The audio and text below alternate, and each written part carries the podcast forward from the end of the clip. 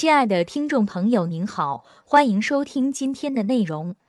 本文内容来自清华大学未来实验室首席研究员马兆远在由前沿书店和粤海街道办举办的深圳湾新知文化节的演讲。一、人类世界的认知革命。一、物理界的双缝实验。从粒子源发出的粒子经过双缝，如果是表现粒子性，会在后面的狭缝产生概率分布的两个波峰；如果表现波动性，会产生相关的干涉条纹。实际问题在于，这个粒子本身是怎样穿过这个狭缝的？它到底是以波的形式穿过，还是以粒子的形式穿过？还有一个实验，观测行为是在狭缝前面做的，把探测器放在狭缝后，当粒子穿过狭缝之后，也就是事情发生之后再去测，看它是粒子性还是波动性的，最后发生的结果一样的。当你观测之后，它变成了粒子；不观测的时候，它还是波。你会发现因果关系倒置了，也就是事情已经发生了，你才观测。这件事情翻译成普通话就是说，今天做的事情影响到了昨天，这跟我们所习惯的因果关系之间是有着矛盾的。但量子力学告诉你，这件事情是可能的。量子力学还告诉我们，不确定性关系，动量跟位置是有特殊关系的一对物理量。如果把动量测得特别精确，位置就不确定。反过来，如果位置确定了，动量就是不确定的。不确定性关系告诉我们，人类对于物理现象认知的极限，这之间的物理差是有制衡关系的。一个量测的准，另一个量肯定测的不准。你算出来的东西跟测量的东西之间，并不是精确对应的，有一个精确空间永远达不到，它跟你的测量工具没关系。二数学界的完备与自洽在相同的时间内，数学界也产生了类似的疑问。大家希望证明我们认识世界的工具是没问题的，所以首先要证明数学本身是一个好的工具。怎么定义一个好的工具？很简单，这个工具是完美的。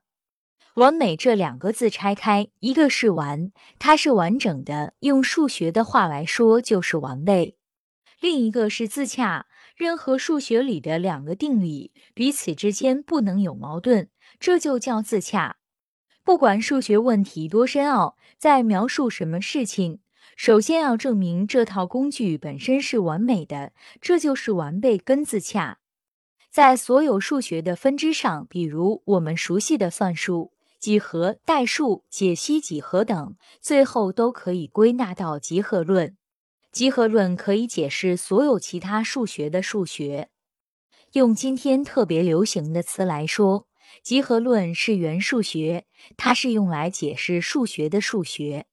然而这件事并没有那么简单，因为数学本身是逻辑推演。我们拿逻辑构架整个经典物理或经典数学的空间，会导致一些结论。我们明知道它们是对的，但无法证明它是对的。如果你认识到了这一点之后，你就会知道，我们发明了计算机，其实是实现了用逻辑进行机械证明。但总有一些东西是靠人类直觉来认知的。从这两面做推演，就可以慢慢知道哪些工作是人应该做的事情，哪些工作要留给机器去做。但因为哥德尔的不完备定理存在，也因为量子力学的存在，告诉我们，人类认识宇宙是无穷无尽的。这种认知很大程度上要依靠于人类的直觉，而不是计算机本身。这对于从事物理学和数学的人来说，这是值得高兴的事情，意味着未来有无穷无尽的事情可以做。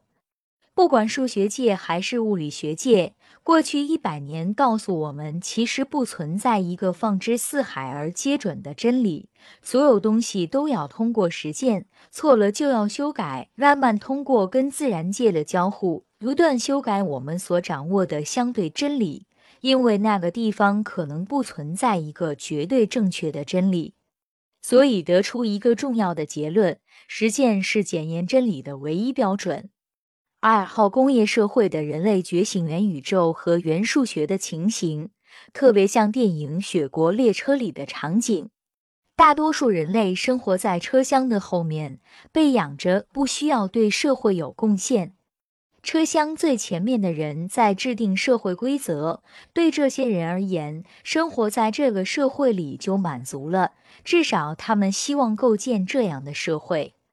但人类作为一个特殊的物种，在满足了生存需求之后，我们会有精神需求，会有实现自己价值的追求。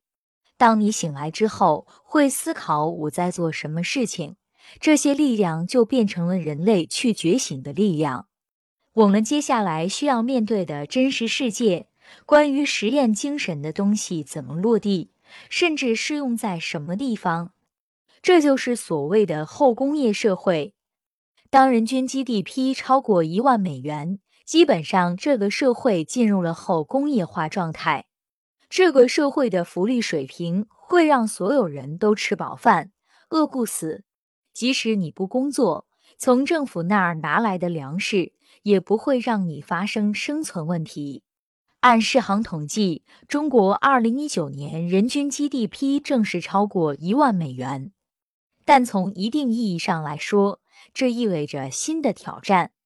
从六十年代开始，人口超千万的地区能够度过所谓中等收入陷阱的，只有韩国一个国家。后工业化的问题很明确，大家吃饱喝足，人都吃饱喝足，但没有工作，接下来的时间怎么打发？这件事情走下去很危险。对中国来说，在中美贸易战，我们看到了很多事情。美国人看到了一样的问题，所以提倡把制造业拉回美国去。大家都意识到，制造业对国家来说是最重要的事情。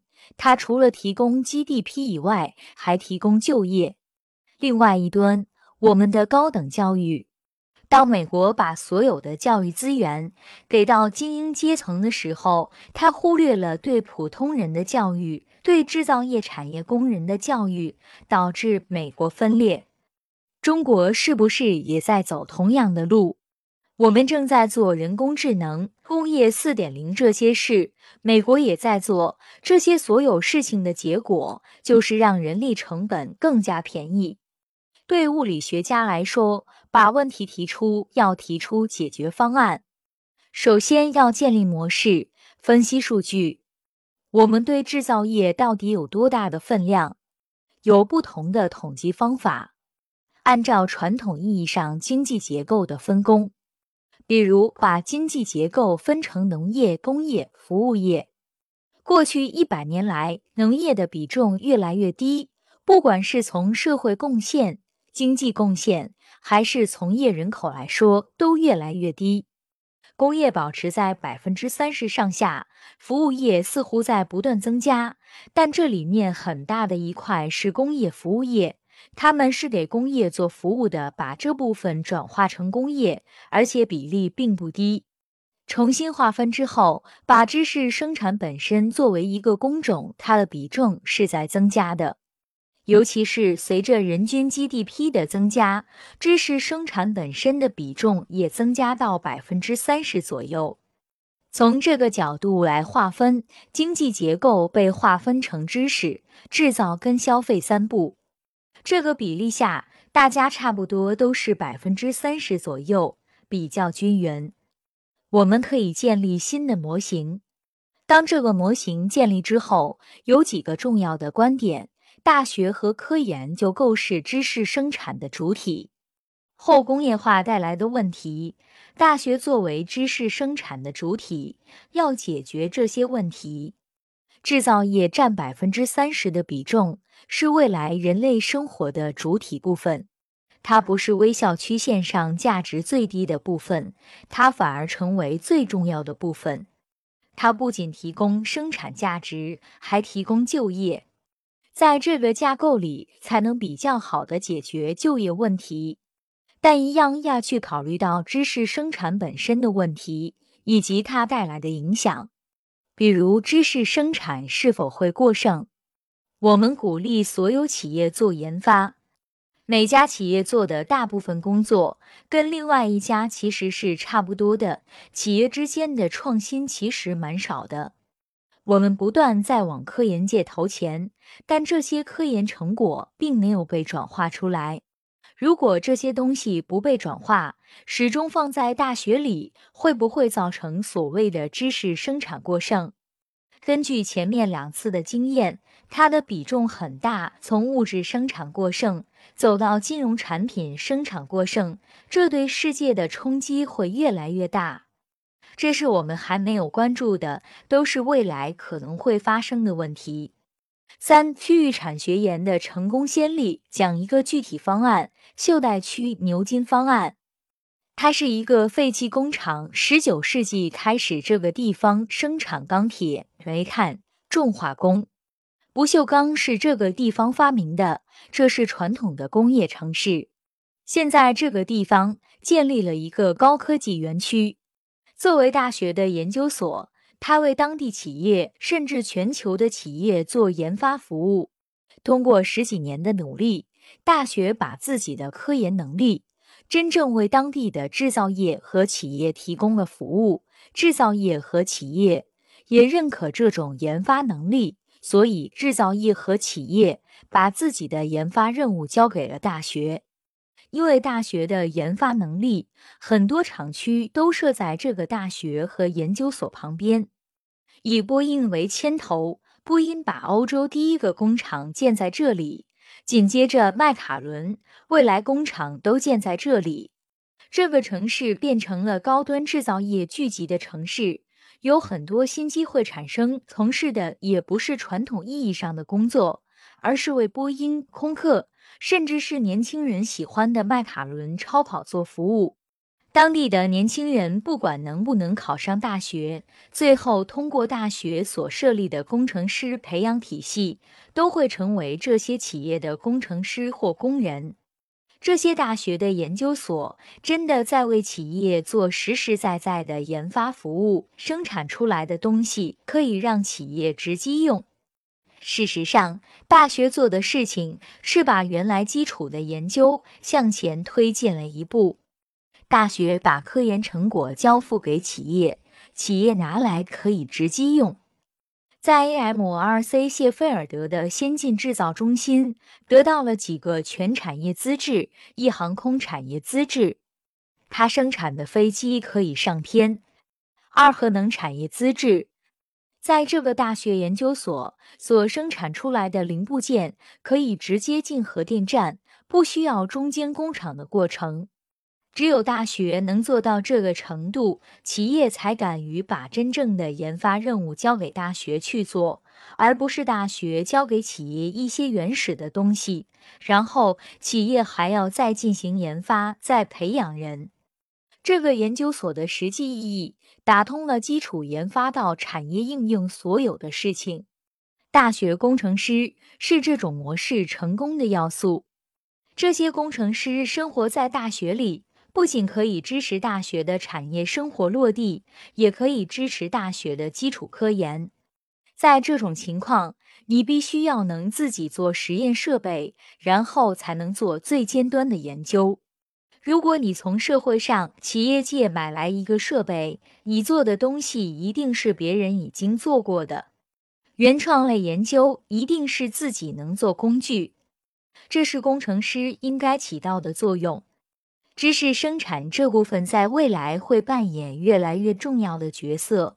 科研院所承担知识生产跟制造业以及真实生产之间衔接。我们的高等教育和大学应该培养更多工程师，不仅仅要把那些更好的教育资源给到那些会读书的孩子，也要给到那些动手能力很强、会读书的孩子。四、安于当下，专心制造中国。原来我们讲产业转化的成熟度，从原理发现到产业运营之间，我们分成了九级，经济模型是微笑曲线。但现在我们越来越多的看到大学的产业转化，对一个地区经济的好的运作，制造这部分是更重要的。今天中国的状态，是因为我们前面干了四十年的中国制造，但一旦中国制造的部分离开了中国，就会发生变化。我们先不要奢望做一个高大上的像美国这样的国家，而是要享受中国今天的红利，享受中国过去四十年发展带来的红利。一工程红利把原创的东西落地，被规模化、批量生产，这就是红利。中国的东莞、大湾区等地有大量这样的工程师，对中国经济的发展有重大意义。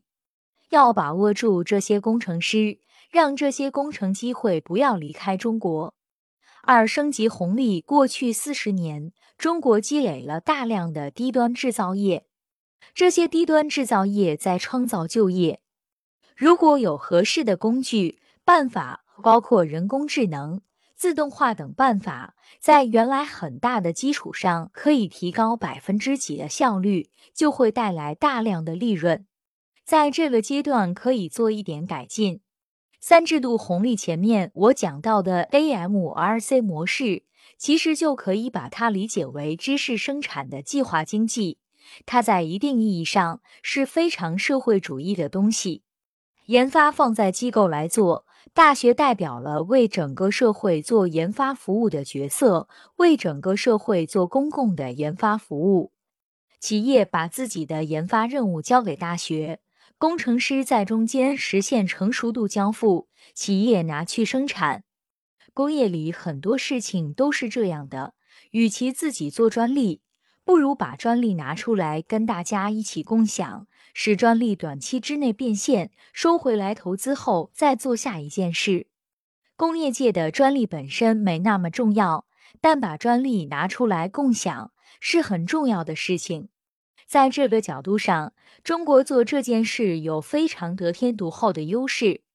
大学、政府、企业呈现三角形关系：政府为大学提供平台，大学为企业做研发服务和为企业的需求培养人才提供服务。企业提出真正的需求，牛津模式其实也就是需求导向。企业提出具体需求，由大学完成，企业再把它变现，大学在这个过程中得到自己的服务费。但是在 AMRC 这里面有一个架构，需求企业提出，工程架构由工程师完成，实在解决不了的卡脖子问题，由大学教授完成。大学在整个流程是提供人才的，解决就业是大学的责任。在这个架构下，保证了制造业的水平不断提升，新技术不断发生，这种架构才能更合理的面对未来知识生产和新的社会架构。亲爱的听众朋友，今天的分享就到这里，感谢您的收听。有任何感想和建议，您都可以在评论区留言。特言三新商业干货，就看笔记侠。